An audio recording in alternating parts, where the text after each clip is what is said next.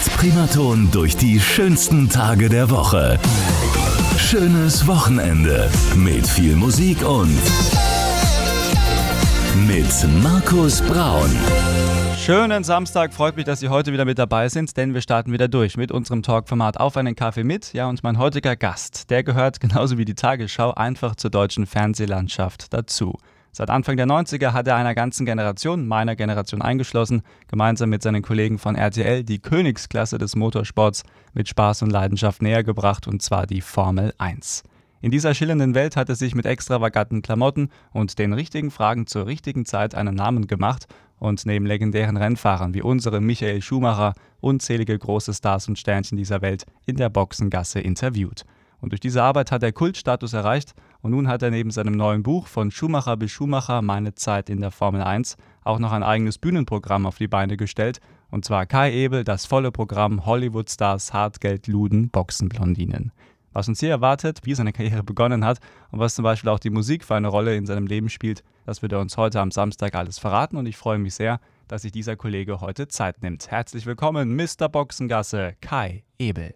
Ja, Hallöchen, schönen guten Morgen. Wunderbar, dass das klappt. Freue mich schon. Ja, ich musste ein paar Mal schon schmunzeln, wenn ich das so alles höre, was da gesagt wird. Ja, schön, dass das klappt, aber äh, irgendwas Falsches dabei oder kannst du damit leben mit dieser Einleitung? Alles gut. Kann ich wunderbar mit leben. Kommt auch alles in etwa hin. Äh, das trifft es schon irgendwo. Wunderbar, das freut mich, lieber Kai. Ähm, lass uns gleich mal eine wichtige Leidenschaft von uns beiden, so formuliere ich das jetzt mal, aufgreifen. Am 20. März geht es jetzt endlich wieder los. Da startet mit dem großen Preis von Bahrain die neue Formel 1-Saison. Ähm, wie groß ist deine Vorfreude und was erwartest du in dieser Saison? Auch ehrlich gesagt ähm, war die schon mal größer, das ist die ganze Wahrheit, ähm, weil wir ja nicht mehr so involviert sind, wie wir es mal waren. Und ich sage da mal ganz frech, wo ich noch drauf gewartet hatte, das ist mittlerweile auch passiert, dass der Max Verstappen Weltmeister wird. Hm. Und in der Vergangenheit war es ja so, siebenmal Michael Schumacher, viermal Sebastian Vettel, einmal Nico Rosberg. Was will man aus deutscher Sicht noch mehr erwarten? Und äh, ein deutscher Titel ist erstmal in weite Ferne gerückt momentan. Dazu müsste es erstmal die Möglichkeit geben, dass der Mick Schumacher im richtigen Auto sitzen würde. Und das würde, glaube ich, noch was dauern. Und äh, wie gesagt, ich hatte mich immer schon drauf gefreut, weil ich da einen persönlichen Kontakt habe, wenn der Max Verstappen das schafft. Und äh, das war ja nun im letzten Jahr soweit. Insofern, deswegen sage ich, im Moment ist alles so ein bisschen aus meiner Sicht abgearbeitet. Ich freue mich selbstverständlich, dass wir dieses Jahr auch wieder vier Rennen machen. Aber ähm, es ist jetzt im Moment, wenn, dann ist es noch so die spannende Frage, wie sieht es aus mit dem Zweikampf, wenn es denn dazu wieder kommt. Lewis Hamilton gegen äh, Max Verstappen. Äh, wie sieht das jetzt in Zukunft aus? Mhm. Aber sonst neue Überraschungen sehe ich da momentan nicht auf uns zukommen. Ähm, vom Sebastian Vettel im Aston Martin, glaube ich, kann man auch keinen WM-Titel erwarten. Beim Mick Schumacher hoffe ich mir einfach, dass die mit dem Haas einen Schritt nach vorne machen und dass er mehr Erfahrung über Ferrari sammelt. Aber ansonsten, äh, deswegen sage ich, ist äh, für mich, dass diese Saison klingt ein bisschen doof, aber nicht so aufregend wie die davor. Weil davor habe ich echt schon gedacht, Mensch, jetzt könnte es soweit sein, dass mhm. äh, Max Verstappen endlich mal auf Augenhöhe mit dem Red Bull, mit Mercedes fährt. Und so war es ja auch. Aber das Thema ist ja jetzt sozusagen auch abgehakt. Mein Gast heute bei Auf einen Kaffee mit der legendäre TV-Reporter Kai Ebel und gleich geht's los hier bei Primaton am Samstag. Hallo, hier ist Kai Ebel bei Radio Primaton.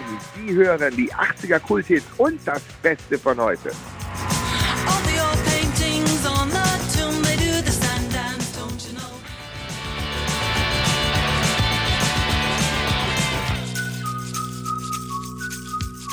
So klingt unser Wochenende mit 80ern, Kulthits und dem Besten von heute und wir sind mittendrin in unserer neuesten Ausgabe von Auf einen Kaffee mit und heute bei mir zu Gast der TV-Reporter, unter anderem bekannt durch die Formel 1 bei RTL, Kai Ebel. Kai, schön, dass du da bist. Ja, schön, dass ich da sein darf. Sehr, sehr gerne. Lieber Kai, zu Beginn schauen wir immer gerne mal auf die Biografie unserer Gäste und du bist am 30. August 1964 in Mönchengladbach geboren. Ähm, hattest du eine glückliche Kindheit? Absolut. Nach Christus gehört ja noch dazu, muss man immer sagen, geboren. Ne? Mhm. Und äh, ja, sozusagen im anderen Jahrhundert, dass ich das mal sagen würde, hätte ich auch nicht gedacht. Ich hatte eine sehr glückliche Kindheit, denke da immer wieder gerne dran zurück. Ähm, sozusagen born and raised und lebe ja immer noch da. Bin zwar durch die ganze Welt gereist, aber immer wieder an den linken Niederrhein zurückgekehrt. Mhm. Und das ist irgendwie eine schöne Sache und habe wirklich nur die schönsten Erinnerungen an meine Kindheit. Dann hast du wahrscheinlich auch eine sehr starke Bindung zu deiner Heimat und auch zu deiner Heimatstadt, oder? Ja, das bleibt ja nicht aus. Ne? Wenn man so lange irgendwo lebt, das ist einfach so. Und äh, diese, diese Handvoll echter Freunde, die man so im Leben immer so findet, mhm. die kommen äh, logischerweise auch äh, in erster Linie aus der Ecke, weil diese Freundschaften bilden sich ja während der Kindheit. Und da habe ich tatsächlich auch noch äh, sogenannte Jugendfreunde. Da ist tatsächlich noch ein bisschen was übrig hier. Und über sowas kann man sich ja immer, immer wieder freuen. Jetzt kennt man dich ja aus dem Fernsehen vor allem durch die Formel 1, aber auch durch andere ähm, Sportereignisse bei RTL, beispielsweise auch das Boxen. Ähm, hattest du eigentlich schon immer auch dann in der Kindheit oder vielleicht auch in der Jugend Bezug zu Sport? Ja, das war tatsächlich immer so. Ich habe mein Leben auch immer aktiv Sport gemacht, habe äh, immer sehr vielseitig Sport gemacht und äh, war, konnte überall immer ganz gut mithalten, war aber nie irgendwo herausragend klasse. Also so zum, zum Profi, da hätte es auch bei mir von der Einstellung nicht gestimmt. Aber mhm. ich fand es immer gut, dass man also überall klarkommt. Also man stellt mir auf die Skier, ich komme runter, man wirft mir ins Wasser, ich gehe nicht unter, ja, okay. äh, wirft mir einen Ball zu, ich kann den auch fangen und das war für mich immer sehr, sehr wichtig. Und äh, deswegen war es auch nur folgerichtig, dass ich dann hinterher auch Sport studiert habe und ähm, bin auch Diplom-Sportlehrer ganz nebenbei. Und von daher, das, das, war nur konsequent. Also der Sport hat mich mein Leben lang immer verfolgt. Mhm. Äh, du hast es gerade Leitet, sagen wir so. okay. Äh, du hast es gerade schon angesprochen, Diplom-Sportlehrer an der Deutschen Sporthochschule im schönen Köln. Ähm, war das eigentlich auch dein Ziel, Sportlehrer zu werden oder hat sich das dann einfach irgendwie so ergeben, wie es ja manchmal im Leben dann sein kann? Nein, mein Ziel war ein anderes. Also äh, es gab zwei Interessen, die ich hatte. Das eine war Sport, mhm. das andere war Fernsehen. Und was kann man daraus schließen, dass da irgendwann mal ein, ein, ein äh, Reporterjob im Fernsehen raus wird. Mhm. Und äh, ich habe äh, Shows im Fernsehen geliebt und überhaupt war, war ein Fernsehkind. Und deswegen wollte ich auch immer Sportjournalist im Fernsehen werden. Nur meine Noten beim Abitur waren eben nicht entsprechend, dass ich hätte Journalismus studieren können. Mhm. Und dann hatte ich davon gehört, dass es auf der Deutschen Sporthochschule den Studiengang Sportpublizistik gibt und habe mir gleich gedacht, naja, da brauchen die, die wollen keine Numerus Clausus sehen, du brauchst da eine praktische Aufnahmeprüfung und da ging es um Vielseitigkeit und da wusste ich genau, das ist mein Ding, ähm, weil ich eben vielseitig war und die habe ich auch dann locker geschafft und habe dann auch quasi mein, mein Studium bin ich ganz so durchgeritten. Es war mit einer guten 2 Durchschnitt abgeschnitten. Ich hätte also noch einen Doktor machen können, mhm. nur den hätte ich irgendwie nicht gebrauchen können, hätte mich nur Zeit gekostet. Und zu dem Zeitpunkt, wo ich dann die Diplomarbeit fertig hatte, da konnte ich dann bei RTL anfangen und so habe ich das auch genutzt. Also es war nur folgerichtig und das Ziel war tatsächlich immer ähm, Sportjournalist und nie Sportlehrer. Okay, alles klar. Ja, und es hat ja dann auch funktioniert. Dieser Plan ist aufgegangen. Ähm, jetzt hast du die Kollegen von RTL schon angesprochen. Seit 1988 bist du ähm, bei den Kollegen zunächst als Praktikant, dann anschließend diese normale Schrittfolge, die kenne ich jetzt zum Beispiel auch aus dem äh, Radio. Erst Volontariat, dann Redakteur und dann natürlich auch irgendwann mal dann in deinem Fall vor die Kamera. Ähm, wie waren so diese Anfangsjahre bei RTL? Ja, das ist, das ist, jetzt kommt man wieder in dieses Früher war alles besser zurück, aber es ist tatsächlich so, dass ich mich da sehr, sehr gern dran erinnere. Ich glaube, das ist einfach, wenn man etwas neu beginnt mhm. und ist noch, man ist noch so ein offenes, unbeschriebenes Buch und, und, und saugt alles wie ein Schwamm auf. Das, das müssen einfach immer die besten Zeiten sein. Und das war eben für mich so eine Aufbruchstimmung. Alles war neu. Das war toll. Und RTL war auch noch so ein richtiger Piratensender. Heute ist es ja auch ein großer Dampfer. Aber mhm. früher war es ein kleines Privatenschiff, das die Großen ein bisschen ärgern wollte, tolle Ideen hatten, von Kreativität lebte und äh, unheimlich schnell Entscheidungen treffen konnte. Deswegen durfte ich, ich da auch schon als Praktikant Beiträge machen, was, das wirst du selber wissen, nicht mhm. selbstverständlich ist, aber da ging das damals schon und äh, ja, insofern äh, war das für mich eine tolle Anfangszeit, in der ich sehr, sehr viel mitgenommen habe, viel gelernt habe von Leuten wie Hans Meiser, Björn Schimpf, Uli Potowski, Burkhard Weber, Olaf Kracht und wie sie alle heißen. Mhm. Also, da habe ich echt eine Menge mitgenommen. Ähm, wann war eigentlich so die erste Berührung mit der Formel 1? Ging das relativ schnell oder wie kamst du da 1992 zu diesem Team? Nee, das war eher wie die Kuh zum Ei, weil äh, wir hatten damals ja die Bundesliga und haben die Rechte verloren über Nacht und da war erstmal große Bestürzung. Viele Kollegen hörten auf und dann habe ich gedacht, wenn so viele wegrennen, dann bleibe ich da, weil dann hm. wird sich ja was tun. Ich war ja ziemlich hinten in der Hierarchie. Und ähm, dann haben wir, hat halt mein damaliger Sportchef Burkhard Weber, Gott habe ihn selig, mich angesprochen und gesagt, hör mal, du kennst dich doch mit dem Boxen aus, wie sieht's denn da aus? Und dann hatte ich die Idee mit Henry Maske und Axel Schulz. Das hat ja dann auch geklappt, wie wir gesehen haben. Und mhm. dann sagt er, ja, äh, nur mit dem Boxen, da haben wir dann vielleicht vier Kämpfe im Jahr oder fünf. Da kommen wir nicht über die Runden, aber wir haben ja noch die Rechte für die Formel 1, wäre das nichts für dich? Da habe ich gesagt, um Gottes Willen, die fahren doch dann nur im Kreis, das ist doch nichts. Daraufhin sagte er, nee, pass mal auf, guck dir das einfach mal an, fahr mal zu so einem Rennen hin und äh, dann entscheidest du dich. Und das war ja 92, da habe ich mir in Barcelona, Mai 92, das erste Mal so ein Rennen angeguckt und habe dann auch festgestellt, da ist eine ganze Menge, äh, was man machen kann. Das ist ein sportliches Großereignis mit VIP-Gästen, mit allem drum und dran. Ob man den Sport jetzt mag, versteht oder nicht, man kann da auf jeden Fall arbeitstechnisch viel machen. Mach das mal ein paar Jahre. Du lernst viel, du reist durch die Welt. Das bringt dich weiter. Und das ist eine schöne Ergänzung zum geliebten Boxsport. Ja, und so fing das an und dann habe ich mich natürlich auch schockverliebt in die Sportart und, und äh, fand es immer besser, immer toller, immer interessanter. Wenn man dann so langsam durchblickt und immer mehr erklärt kriegt, dann geht es eben auch irgendwann. Und äh, ich habe ja immer gewusst, wo meine Grenze ist, deswegen wollte ich auch nie Kommentator sein, sondern immer nur die Fragen stellen, mhm. weil äh, dazu bin ich äh, zu weit weg und habe ja selber zwar in so einem Auto gesessen, aber bin ja selber nie aktiv Rennen gefahren. Deswegen wusste ich immer genau, auf welche Seite der Leitplanke ich auch hingehöre. ja, das ist auch eine wichtige Erkenntnis und äh, es hat sich ausgezahlt, lieber Kai. Es wurde eine erfolgreiche Karriere, es ist eine erfolgreiche Karriere. Und jetzt gucken wir mal auf die Leidenschaft, die wir beide auf jeden Fall miteinander teilen und zwar die Formel 1. Ich bin auch ein großer Formel 1-Fan, das darf ich an dieser Stelle nochmal ganz deutlich sagen. Ähm, und du bist natürlich deutlich näher dran an diesem Geschehen. Ich war zwar auch schon ein paar Mal bei Rennen vor Ort, aber äh, von der Zuschauertribüne ist es dann doch nochmal etwas anderes, als wenn man direkt dann auch in der Boxengasse steht und hinter die Kulissen schauen darf. Nehmen uns gerne mal ein bisschen mit. Vielleicht kriegen wir auch die ein oder andere Anekdote noch unter. Ich habe da auch noch so eine zerrissene Hose im Hinterkopf, aber da kommen wir gleich nochmal zu. Ähm, wir fangen, ja, ja, das äh, werden wir alles noch aufarbeiten, lieber Kai. Ähm, du hast 500 Mal live über die Formel 1 im Zeitraum von 1992 bis 2021 berichtet.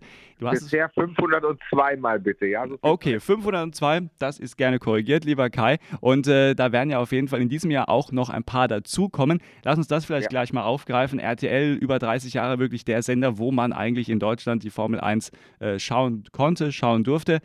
Jetzt ist das nicht mehr so ganz möglich. Du hast es vorhin schon angesprochen, nur noch viermal im Jahr. Das ist jetzt auch für die kommende Saison der Fall. Auf diese ganze Causa mal geschaut. Ähm, das muss doch eigentlich schmerzen, dass man jetzt nicht mehr jedes Rennen dann live verfolgen kann, oder? Ich habe das am Anfang auch gedacht, aber mittlerweile sehe ich es gar nicht mehr so. Ich okay. habe gesagt, ich, ich äh, äh irgendwann nach 30 Jahren oder so äh, war man überall, man hat das gesehen. Und im Moment, und das ist die Wahrheit, die Bedingungen sind ja nicht so toll, unter denen da im Moment gearbeitet wird. Ne, wir haben es ja gesehen, also ich habe ja noch dieses volle Corona-Jahr mitgemacht, vor leeren Rängen, mhm. mit wenig Zuschauern. Und mein Job, der von der Nähe lebt, äh, ist im Zeitalter von Social Distancing auch nicht mehr das, was er mal war. Und es ist einfach, äh, die Bedingungen haben sich da geändert. Das war anfangs eben auch anders und insofern sage ich, ich, ich kann damit leben. Und äh, klar hätte ich wahrscheinlich auch weitergemacht, wenn, wenn, wenn wir alle Rennen gemacht hätten. Aber es wäre schon verdammter Stress und gerade das Reisen macht man uns ja auch immer schwerer momentan. Mhm. Ja. Und, ähm, da, da, bin ich ganz ehrlich, da bin ich froh, dass ich nicht mehr so oft reisen muss. Bin auch nicht jünger geworden, muss man auch sagen. Also insofern ist es schon ganz okay. Und äh, ich bin heilfroh, dass ich keine 23 Rennen im Jahr machen muss, sage ich ganz ehrlich, das meine ich so. Okay, gut. Also dann ist es natürlich dann auch vielleicht eine positive ähm, Entwicklung. Und wie du schon sagst, ich stelle es mir auch sehr schwer vor, wenn du dann auch mit diesen Corona-Restriktionen hier testen, da testen, Maske. Äh, ja, das zieht definitiv dann an den Nerven. Aber mal gucken, wer weiß, vielleicht die Zukunft bringt das ja. Irgendwann wird Corona ja auch durch sein und dann vielleicht gibt es ja ein großes Comeback. Das wäre natürlich sehr, sehr schön. Jetzt lass uns ein bisschen in der Vergangenheit schwelgen, lieber Kai. Du bist ja Mr. Boxengasse. Die erste Frage, die ich deswegen an dich habe, ähm, wie bist du denn eigentlich zu diesem Spitznamen gekommen? Gab es da irgendjemanden, der das mal getriggert hat oder der gesagt hat, Mensch, das wäre doch eigentlich ganz nett, wenn wir das ein bisschen propagieren? Wie kam es? Ich weiß gar nicht mehr so genau. Ähm, ich weiß, dass ich auch schon mal ein Buch geschrieben habe, das hieß damals Mr. Boxengasse. Mhm. Aber ähm, es war schon vorher eigentlich so, weil es immer hieß, Kai Ebel aus der Boxengasse. Ich hatte irgendwann das Gefühl, ich habe so einen Adelstitel, ne? okay. nicht, nicht, von, aber aus. Mhm. Und äh, das hieß dann immer, ja, das ist der Kai Ebel aus der Boxengasse, wir geben zu Kai Ebel in die Boxengasse. Ich meine, das hieß vor allen Dingen auch noch so, als ich da schon gar nicht mehr hin durfte, weil irgendwann haben sie das ja nach dem Feuerunfall von Just Verstappen, war die Boxengasse ja während des Rennens auch für Reporter gesperrt. Und ähm, ja, trotzdem blieb der Name und ich glaube, die Bildzeitung hat das dann auch mal ziemlich aufgegriffen und, und wenn da einmal was in der Bild stand, dann setzt sich das fest und es ist ja auch nichts Unangenehmes. Von daher habe ich damit auch immer gut leben können. Jetzt bist du Mr. Boxengasse. Man kennt dich natürlich auch für deinen extravaganten Klamottenstil. Äh, da werden wir auch gleich nochmal drüber sprechen. Jetzt hast du dieses Buch geschrieben. Auch da geht es nochmal ins Detail rein. Von Schumacher bis Schumacher, meine Zeit in der Formel 1. Gibt es ja. eigentlich, wahrscheinlich wirst du diese Frage schon tausendmal gehört haben, aber auch ich stelle sie jetzt noch einmal. Ähm, hast du so irgendwie diese eine besondere Geschichte oder diese eine Anekdote, wo du sagst, also es war eigentlich alles großartig, eine tolle Zeit, aber die sticht auf jeden Fall heraus? Nein, da gibt es einfach viele Sachen. Es sind, sind, sind äh, man muss ja sagen, es sind ja so viele Reisen gewesen, wo unglaublich viel passiert. Das sind, sind Dinge, die, die, die sind, die passieren im Flugzeug, die passieren im Hotel, die passieren an der Rennstrecke, die passieren äh, äh mit Kollegen oder aber mit Fahrern zusammen. Und äh, es, es, sind auch manchmal die emotionalen Momente, als zum Beispiel Michael Schumacher endlich äh, mit Ferrari Weltmeister wurde, wo alle darauf gewartet haben und dann sein äh, Physiotherapeut einfach nur in meine Kamera geheult hat. Als mhm. der Michael mir in Monza in der Startaufstellung sagt, als das Interview eigentlich zu Ende war, Moment, ich habe da noch was. Corinna und ich erwarten Nachwuchs. Das war weltexklusiv, eine, eine, eine Weltneuheit, wo Millionen drauf gewartet haben. Die hat er bei mir am Mikro rausgeknallt. Ähm, da, das sind auch so Momente. Manchmal sind es lustige Situationen, manchmal sind es Skandale, manchmal sind es traurige Momente, wie der Tod von Ayrton Senna und Roland Ratzenberger. Der erste Sieg von Heinz-Harald Frenz in Imola, wo er dann ähm, sagen wollte, es ist Balsam auf meine Seele und sagte, äh, it's oil on my soul. Also mhm. es sind so viele Dinge passiert und, und eben auch äh, ähm, mit, mit Michael, äh, sein Wechsel zu Ferrari, als, als er sich gefreut hat, äh, jetzt geht es endlich los. 8 Uhr sollte das erste äh, Fahren stattfinden und er war natürlich schon um halb acht da, wunderte sich alles dunkel in Fiorano, kein Mensch da. Und dann sagt er zu mir, weißt du eigentlich, wann der erste da ankam? Ich sage, nee, keine Ahnung. Sagt er, um 8 Uhr soll es losgehen. Da kommt der erste Mechaniker um Viertel vor neun mit dem Cappuccino in der Hand. Ciao, buongiorno, ja, ja. So sagt er, da habe ich erstmal ein bisschen die Disziplin verändert und habe erstmal den Weißwein am Mittag gestrichen. Also, das, ja, ja. Das, also ich weiß nicht, da wo fängt man an, wo hört man auf? Hm. Das sind halt alles so Dinge, die ich erlebt habe und äh, die ich glaube auch recht interessant sind, weil vieles auch aus dem Bereich hinter den Kulissen ist und das interessiert, denke ich, auch den einen oder anderen Formel 1-Fan, und so kam ich eben drauf, dass man das nochmal in ein wunderbares Buch passen könnte. Und dieses Buch ist eben genau der Zeitraum vom einen Schuhmacher bis zum nächsten Schuhmacher. Ja, ist, eigentlich auch, ist auch großartig, dass wirklich dann auch Mick Schumacher jetzt diesen Schritt geschafft hat und dass wir jetzt wieder ja. endlich mal einen Schumacher in der Formel 1 haben. Hat ja dann doch lange gedauert. Äh, eine lange Durststrecke ist damit zu Ende gegangen. Ähm, jetzt spreche ich die Hose doch nochmal an. Sebastian Vettels Vater vor Freude die weiße Hose zerrissen. Nochmal kurz für die Hörer, die die Geschichte nicht auf dem Schirm haben sollten. Wie ist es dazu gekommen und was ist da eigentlich passiert? Ja, es ist eigentlich auf der Anreise, äh, war schon im Flieger und, und Vater Vettel äh, saß durch Zufall neben mir, der ist mit mir angereist. Wir sind gemeinsam Richtung Abu Dhabi geflogen und äh, dann haben wir mal darüber gesprochen, wie sind die Chancen, dass es klappt und überhaupt. Und die waren ja sehr gering. Eigentlich hat die besten Chancen ja Alonso, speziell auch mit seiner Erfahrung und, und äh, er musste nur Fünfter werden, während Sebastian gewinnen musste. Und dann habe ich gesagt, naja, ich habe aber irgendwie so ein Gefühl im Bauch, das klappt. Und dann hat er gesagt, wenn das klappt, ah, wenn der, wenn der, wenn der Bub das schafft, da reise ich dir die Buchs vom Hintern. Und dann, dann, dann habe ich immer gedacht, was erzählt denn der da? Und dachte, das wäre so dahingesagt. Ja. Aber er hat das wortwörtlich gemeint, hat das dann noch hinterher umgesetzt. Ich weiß nur, ich stand da, präparierte mich für eine Nachrichtenschalte mit RTL. Oh Gott. Und plötzlich irgendwo ist da einer zerrt an meinem Hintern rum. Ich denke, was ist denn jetzt los? Und da sah ich dann Vater Vettel, wie er dann mir die Hose sozusagen vom Leib riss. Und äh, ja, so ist es dann passiert. Das Bild kennt man ja, haben, ja, haben ja genug gesehen. Und äh, die Idee mit diesem Hosenzerreißen war übrigens gar nicht mal von ihm, das hat er mir hinterher erzählt, sondern, und da schließt sich der Kreis wieder, da hat irgendwann bei den Kartrennen, hat der Michael Schumacher damit mal angefangen. Okay. Der hat diese Technik entwickelt, hinten in die Hosentasche zu greifen und da einfach fest dran zu ziehen und dann reißen die Dinger auseinander. Ah, okay, ja, da haben unsere Hörer wieder etwas gelernt. Bitte nicht nachmachen jetzt bei Ihrem Partner am Wochenende, um genau. Gottes Willen, wir wollen keine ja. Beschwerden. Aber, ach, okay. An der Stelle bitte nicht nachmachen, liebe Kinder. Um Gottes Willen, ja, der Papa ist böse, das, na, lassen, also genau. nicht machen. Sehr schön. Ja, ich muss auch ganz ehrlich sagen, Kai, das ist natürlich auch so dieser Reiz an der Formel 1, neben dem Sportlichen so, was halt in diesem, ja, in diesem großen Zirkus, in diesem Entertainment-Paket alles so passiert, vor allem halt auch Backstage. Und ähm, deswegen ist auch immer toll und äh, vielen Dank auch, dass du das in diesen letzten Jahren oder Jahrzehnten, muss man ja schon sagen, dann auch für uns immer in die deutschen Wohnzimmer gebracht hast. Und äh, also wirklich ganz, ganz toll. Und viele Geschichten kann man nachlesen dann in deinem neuen Buch. Äh, wirklich nur wärmstens zu empfehlen. Wir werden auch gleich dann nochmal später über dein neues Bühnenprogramm sprechen sprechen. Ich würde aber noch mal kurz gerne zu deinem Team kommen, zu den Kollegen von RTL, also unter anderem zum Beispiel Florian König. Ähm, was ja. schätzt du an diesem Team? Also ich schätze daran, das habe ich immer gesagt, dass wir uns, glaube ich, alle ganz gut ergänzen, weil jeder auf seine Art und Weise anders ist. Weil äh, du hättest, glaube ich, eine Formel 1 mit fünf Florian König genauso wenig machen können wie mit fünf Kai Ebel. Hm. Und durch diese, diese fantastische Ergänzung, glaube ich, das hat so ein bisschen auch den Erfolg von allem ausgemacht. Dazu gehörte natürlich auch ein Gesicht wie Niki Lauda, das darf man jetzt auch nicht vergessen. Also ich finde, das, das hat schon immer gepasst. Unsere Kommentatoren dann mit, mit Christian äh, Danner und Heiko Wasser auch eine wunderbare Ergänzung, wie ich finde. Äh, es ist wie alles im Leben Geschmackssache. Es gibt auch genug, die haben gesagt, den schrillen Ebel können wir nicht sehen oder diese Dummschwätzer da oben in der Kabine, hat man ja alles gehört. Mhm. Das ist wie alles Geschmackssache, aber ich finde eben, die Verbindung und die Mischung hat es eigentlich bei uns immer ausgemacht. Ja, man hat sich gegenseitig ergänzt und jeder hatte so seinen Aufgabenbereich, wo er auch wirklich aufblühen konnte. Genau, und dann darf man nicht vergessen, hatten wir auch immer eine, eine gute, sehr gute Hintermannschaft. Äh, damit meine ich vor allen Dingen unsere Filmemacher, die tolle Filme gemacht haben, die das Ganze dadurch wunderbar gebildet haben. Und da hat man eben halt noch viele, die man ja in der äh, Kamera nicht unbedingt sieht, die mhm. selber die Kamera halten, den Ton machen oder sonst was. Der äh, Regisseure, da gibt es natürlich auch gute Leute, äh, die alle dazu beitragen, dass das Gesamtkunstwerk stimmt. Wir waren da, glaube ich, so auf äh, fast allen Positionen immer sehr gut besetzt. Jetzt ist das ja alles Entertainment. Wir machen das natürlich auch, du, ich und in verschiedenen Bereichen, um die Leute zu unterhalten, natürlich aber auch zu informieren. Danke. Und äh, zu Entertainment gehört ja natürlich auch die Optik. Und da, lieber Kai, bist du natürlich ein prädestiniertes äh, Beispiel dafür. Ich habe es vorhin schon angesprochen, dein extravaganter Klamottenstil, legendär. Äh, ich muss ganz ehrlich sagen, also manches hat mich persönlich auch inspiriert, finde ich gar nicht mal schlecht. Ähm, wie bist du dazu gekommen? Hattest du schon immer so ein Modefebel oder hat vielleicht irgendeiner in der Maske mal gesagt, Mensch Kai, ich habe dann schickes Hemd oder wie, wie kam das dazu? Nee, ich war eigentlich immer schon äh, so, so interessiert. Das, das war zu Schulzeiten schon so. Ich weiß noch, mein Abitur habe ich gemacht mit so schwarz-weißen spitzen Schuhen und einem Dinnerjacket. Mhm. Das hatte niemand an damals. Also ich hatte immer schon äh, so, so ein bisschen extravaganten Geschmack.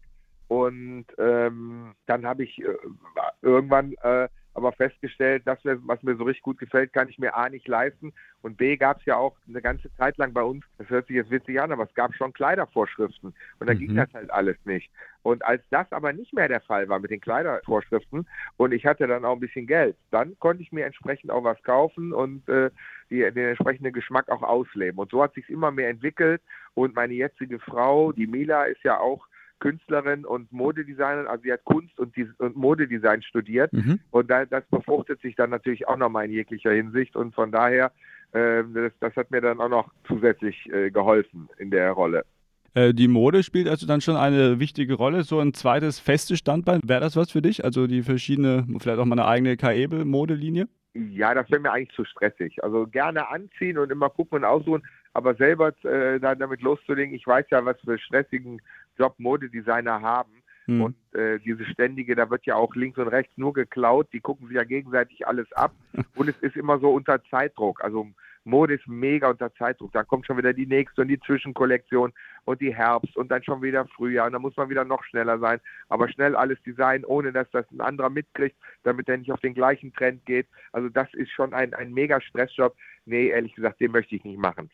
Mein Gast heute bei Auf einen Kaffee mit Kai Ebel und gleich geht es weiter unter anderem natürlich auch mit unserer Genussfrage Musik. Mal gucken, welchen Song sich Kai Ebel heute wünscht und wir gucken auch nochmal zu weiteren spannenden TV-Auftritten abseits der Formel 1 Strecken hier bei Primaton bei Auf einen Kaffee mit.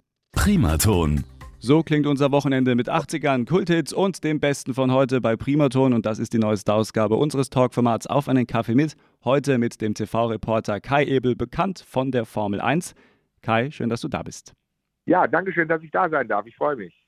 Lieber Kai, du bist nicht nur bei der Formel 1 aber bekannt, sondern du bist beispielsweise auch durch das RTL Boxen bekannt geworden. Und da habe ich gleich mal eine Frage. Da bin ich ein bisschen neidisch. Du hast, ich glaube zumindest auch schon mal näher, zumindest gesehen, näher als ich, den legendären Boxansager Michael Buffer getroffen. Wie ist eigentlich Michael Buffer so, wenn man den trifft?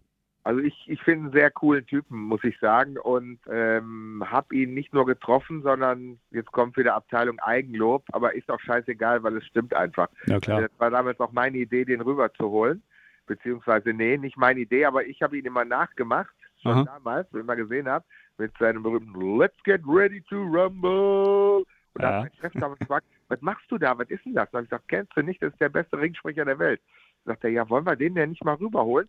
Ich sage, ja klar, warum nicht? Nur das Problem ist, der redet ja Englisch. Ja, da müssen wir dann halt erklären, da machen wir vorher ein bisschen eine Kampagne in Zeitung, dann erklären wir, wir holen den besten Ringsprecher der Welt und dann sagt er eben unsere deutschen Boxer eben auch auf Englisch an. Das war ja damals noch was Ungewöhnliches. Ne? Mhm. Und so haben wir das im Prinzip damals eingeführt und mittlerweile hat ihn dann, haben ihn dann noch viele andere übernommen, wie das dann so geht und äh, ja, ich habe zu ihm immer noch ein tolles Verhältnis und äh, er weiß auch, dass es meine Idee damals war. Insofern, da, da war er immer dankbar, hat er auch immer gesagt, äh, so deinetwegen bin ich hier und verdiene hier eine Schweine Kohle und äh, wunderbar und vergesse ich dir nie. Und da hat er mir auch mal so ganz coole Gamaschen für, für äh, Stiefletten geschenkt und, okay. und sowas alles. Also das, wir, wir, wir haben uns, Michael und ich, wir haben uns immer gut verstanden und, und das war auch mal ganz witzig. Er hat ja ähm, beim Grand Prix in Austin, Texas, bei der Formel 1 haben sie ihn ja auch mal als Moderator. Ja, geholt. stimmt. Äh, nicht als Moderator, aber da hat er die Fahrer alle reingerufen. Das war ein spezielles Programm. Und dann ähm, kamen die Amis nur an, ja, es gibt dann die Möglichkeit, Michael Buffer zu interviewen. Er steht von dann und dann in dem Sound zur Verfügung. Und dann äh, habe ich dann gesagt, nee, also ich brauche vom Michael ein paar andere Sachen und das mache ich dann anders. Ich gesagt, nee, nee, nee, nee, der ist außerhalb, oh, der hat ein ganz dichtes Programm, der wird nicht zu sprechen sein. Ich sage, das lass mal meine Sorge sein. und dann, und dann haben, und dann kam, die, kam er an mit, mit zig Bodyguards und mit dem Formel 1 Pack, äh, äh, sage ich mal so, also mit dem ganzen Haufen da, kommen sie ins Fahrerlager rein und er sieht mich da hinten stehen, rennt natürlich aus dem Haufen da raus und läuft sofort auf mich zu. Ey, there's my man. Und Großartig. Mich umarmt und, und dann haben, glaube ich, alle gerafft, dass wir ein sehr gutes Verhältnis haben. Und dann, dann, dann habe ich auch gesagt, Michael, ich brauche noch ein paar Sachen von dir. Ja, ja, kein Problem. Sag mir wann, wie, wo und wirklich, ich habe ich hab immer Zeit und naja, und dann hat die Formel 1 dann wohl auch eingesehen, oh, ihr kennt euch. Ich sage, ja, wir kennen uns schon ein paar Jahre. Und dann war das Thema gut. Sie kannten ihn selber ja nicht so gut wie ich zum Beispiel. Ne? Also mhm. es ist dann schon lustig, weil da ist dann einer wichtiger als der andere und und und und, ja, ja. und Herr Buffer hat keine Zeit. Da sage ich ja, das sehen wir ja dann schon. Also das so, so Dinge erlebt man da halt auch häufiger in der Formel ja. 1, weil da ist manchmal so, dass das ganze Umfeld und die, die organisieren, glauben immer wichtiger zu sein als der Star an sich und Entscheidungen treffen zu können. Und äh, naja, manchmal gibt es da auch noch Eigeninitiative und das ist auch gut so. Absolut. Und es spricht ja auch für Michael Buffer, dass er sich daran noch erinnert hat und dir das auch bis heute noch äh, zugute hält, dass er oder quasi Absolut. durch dich dann nach Deutschland gekommen ist und dann auch da nochmal seine Karriere auf jeden Fall nach vorne gepusht Absolut. hat. Ja. Wir, wir, zwei ja. waren auch zusammen, äh, damals haben auch äh, bei einer Kartbahneröffnung moderiert und sowas alles. Und da ist er nur durch mich mit hingekommen. Also insofern, also wir haben da schon ein paar Sachen zusammen gemacht. Jetzt hast du aber nicht nur Michael Buffer äh, kennenlernen dürfen, du hast natürlich auch ganz andere große Stars interviewen dürfen, auch Deutsche, beispielsweise Thomas Gottschalk, der war ja, ja auch schon mal in der Boxengasse. Ja. Ähm, welche Stars haben dich, äh, ja, sagen wir mal, positiv, aber vielleicht auch negativ überrascht? Gibt es auch so A-Löcher, die unerträglich sind, so hinter der Kamera? Ja, gibt es auch, gibt es auch. Wen ich richtig scheiße fand, war Ashton Kutscher. Okay. Muss ich sagen, weil das ist der, der auch immer so einen auf cool und lustig und so macht. Mhm. Und dann stehen sie plötzlich da vor Ort und sagen, ich bin privat hier. Mein, äh, beim Formel 1 Rennen, wo 123 ja. Kameras sind und sonst was, dann zu sagen, ich bin hier privat, das ist natürlich, dann, dann sollen sie da nicht hingehen, wo die Kameras mhm. öffentlich sind. Dann sollen sie sich oben in einem Raum auch einschließen. Ne? Ja, das und stimmt. Da habe ich ja. gedacht, was, was, mein Gott, was für ein Arschloch. Und wollte dann tatsächlich nichts machen. Und äh, ja, ansonsten die meisten sind dann aber doch immer sehr, sehr nett, muss ich sagen, vor Ort und, und toll. Da ist, wie gesagt, immer das Umfeld und die ganzen sogenannten Bodyguards, immer diejenigen, die gerne alles abblocken. Hm. Aber die, die Promis selber sind meistens dann auch doch durch, äh, durchaus überragend nett, wie zum Beispiel auch ein Arnold Schwarzenegger. Also ich bin ein bisschen befreundet auch mit dem Schauspieler Thomas Kretschmann. Okay. Ein ganz, ganz feiner Typ, der ja auch super Rollen spielt und der ja nun wirklich als Deutscher es in Hollywood geschafft hat. Mhm. Und ähm, da bin ich dann immer besonders angetan. Und natürlich gibt es Menschen, die sich auch in der Formel 1 mega auskennen, dann wie Michael Douglas, die man über die Jahre dann mehrmals interviewt hat, weil die immer wieder kommen. Ne? Mhm. James Marston, der Schauspieler von X-Men, war dann öfter da. Äh, Matthew McConaughey, um ein paar von den modernen zu sagen. Cameron Diaz, wo ich mich damals auch mal eine Stunde lang beim Boxen drum kümmern musste bei einem Maskekampf. Da war sie noch ein aufsteigender Star. Da konnte kaum einer Englisch. Da hieß es, wer kann sich denn um die kümmern? Ja, Kai, mach du mal, du sprichst doch Englisch. Das ist wohl so ein neuer Schauspieler hier, die heißt Cameron Diaz. Kümmere dich doch mal um die. Das war wegen des Films Die Maske, war, war sie bei Henry mhm. Maske. Ja. Und ähm, ja, dann habe ich mich da um sie gekümmert, habe sie aber später auch bei der Formel 1 nochmal gesehen und nochmal interviewt, Paris Hilton und so. Also das ist schon immer recht interessant und eigentlich sind sie vor der Kamera alle ähm, recht professionell, aber wie eben das Beispiel Ashton Kutscher, hm. da gibt es noch Arschlöcher. Wo ich auch mal ziemlich enttäuscht war, war so beim Boxen, weil äh, da waren auch viele Stand zur Verfügung, Angelina äh, Jolie, Brad Pitt und was weiß ich, und dann sitzt dann Denzel Washington und sagt dann auch no, thank you, kein Interview. Und da war ich dann auch enttäuscht, weil der wirkt auf mich immer wie so ein super netter und den ich als Schauspieler immer so toll. Mhm. Und da, da, bröckelt dann so ein bisschen das Ganze, wenn der dann nicht will. Ne? Ja, das ist richtig. Und äh, du, diese schwarzen Schafe, das gibt es ja auch in Deutschland. Das ne? gibt es auch in Deutschland und äh, leider nicht wenig, das stimmt. Aber zum Glück bist ja. du sehr sympathisch, wenn ich das sagen darf, lieber Kai. Es macht mir auch großen Spaß. Wir sind ja auch Kollegen. Wir sind auch Kollegen, wir verstehen uns, absolut. Und deswegen, lieber Kai, darfst du dir auch sehr gerne jetzt hier deinen Lieblingssong wünschen. Den darfst du auch gerne selber dann gleich anmoderieren. Und bei unserer Genussfrage geht es aber erstmal so um diese generelle Leidenschaft vielleicht auch zur Musik mit der Frage, was spielt Musik in deinem Leben für eine Rolle, in deinem täglichen Leben? Hat immer eine große Rolle gespielt, macht bei mir äh, sehr oft eine gute Laune aus, kann einem helfen in den Tag hinein, äh, begleitet einen durch schwierige Zeiten. Ähm, manche Lieder verbindet man ja emotionell auch mit einer Zeit, wenn ich zum Beispiel daran denke, Neue Deutsche Welle, da sehe ich so meine, meine ganze Abiturzeit vor mir und so. Oder wenn ich Sweet Slate und ABBA sehe, dann da sehe ich die, die Zeit, wo ich angefangen habe, Singles zu sammeln. Äh, Singles, das weiß, glaube ich, jetzt kaum noch einer, was das ist. Das waren kleine Schallplatten, auf denen man Musik hören konnte. Also ich, ich glaube, heutzutage weiß ja keiner mehr, wenn man einem so eine, so eine schwarze platte Scheibe in die Hand drückt, was das ist. Einige kennen noch Vinyl, aber ich glaube, viele wissen es gar nicht mehr. Und, und da habe ich dann halt mit angefangen. Also so habe ich so zu jeder Epoche auch irgendwo ein Lebensgefühl oder irgendwas dazu. Da verbinde das mit mhm. Momenten. Das kann auch der erste Tanz gewesen sein oder der letzte oder was auch immer. Und das ist einfach schön. Ja, das ist die Magie von Musik, absolut. Ähm, wann brauchst du Musik ganz besonders? Gibt es vielleicht auch mal Momente, wo du sagst, also jetzt brauche ich auf jeden Fall mal meine Lieblingsbands, meine Lieblingssongs, vielleicht auch mal zum Entspannen oder in welchen Situationen? Also wenn ich zu Hause Sport mache, finde ich es da sehr angenehm mit Musik, muss ich sagen. Äh, dann habe ich da gerne Musik. Im Auto natürlich sehr, sehr gerne. Und äh, unheimlich oft, wenn wir äh, irgendwo ein bisschen essen gehen mit einer größeren Gruppe und äh, später fertig sind mit dem Essen, danach einfach nochmal so ein bisschen Musik hören, das macht dann auch immer Spaß, wo man dann zusammen, aber dann, dann geht es manchmal in die peinliche Richtung deutsche Schlager oder so, okay. weil das ist dann eher so, so ironisch gemeint, da haben wir dann auch immer Spaß. Aber ja. da kommen dann die echten alten deutschen Schlager nochmal raus. Okay, ja, das ist doch von geil. Vicky Leandros, Ich liebe das Leben. Ah, sehr schön. Und, und, und, und diese alten Dinger, ne? Okay. Ähm, und jetzt kommen wir zu deinem Musikwunsch. Ähm, es gibt einen Song von Jimi Hendrix. Äh, wie heißt der und warum hast du dich für diesen entschieden? Ich finde ihn einfach sehr gut, toll gemacht, echte, ehrliche Musik, nicht mit dem Computer zusammengeschustert, sondern von einem Helden seines Fachs, von einer Legende, selber komponiert, vorgetragen und ist auch Melodie drin, weil er hat ja auch viele, äh, sage ich mal so, amelodische Stücke gemacht. Ich sage nur, wie er damals in Woodstock Star Spangled Banner gespielt hat. Das, das war schon eine ziemliche Entfremdung, kam auch nicht überall gut an. Aber ähm, da stimmt es und da stimmt für mich auch die Melodie und alles. Und deswegen jetzt Jimi Hendrix und All Along the Watchtower.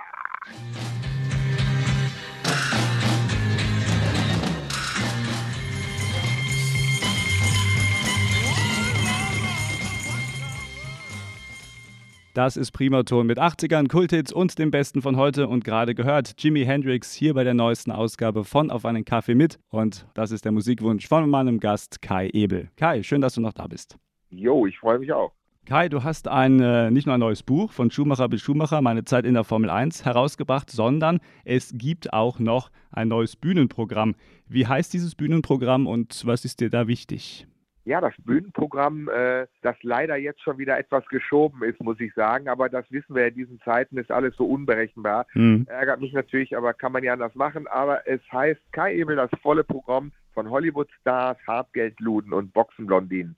Und da ist eigentlich all das drin, was ich sagen will, nämlich 30 Jahre Backstage im Fernsehen, was man da alles erlebt bei den Sportarten Formel 1 und Boxen, was da im Hintergrund passiert, was auf so einigen Reisen passiert, alles, was dazugehört, die kleinen Skandale, was in Hotels und Flugzeugen passiert, aber eben auch Dinge, die man so im Fernsehen nicht sagen kann und die auch nicht gesagt wurden, die man aber auf der Bühne vielleicht dann doch mal einem kleinen exklusiven Publikum erzählen kann.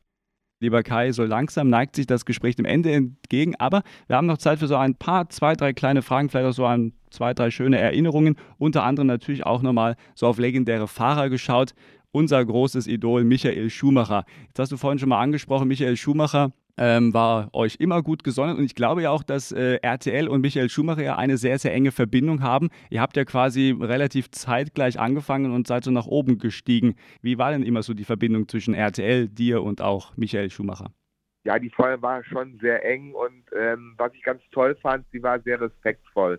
Ähm, das hat mich besonders gefreut und das habe ich ja auch gemerkt. Ich habe ja mit ihm kurz vor seinem schweren Unfall, habe ich mit ihm ja auch eine Interviewreihe gemacht, die hieß Ein Abend mit der Nummer 1, finanziert von seinem Sponsor DVAG. Mhm. Und das Ding ist ja gelaufen in zig verschiedenen deutschen Städten. Und da waren wir auch immer auf der Bühne gemeinsam und haben über alles gesprochen.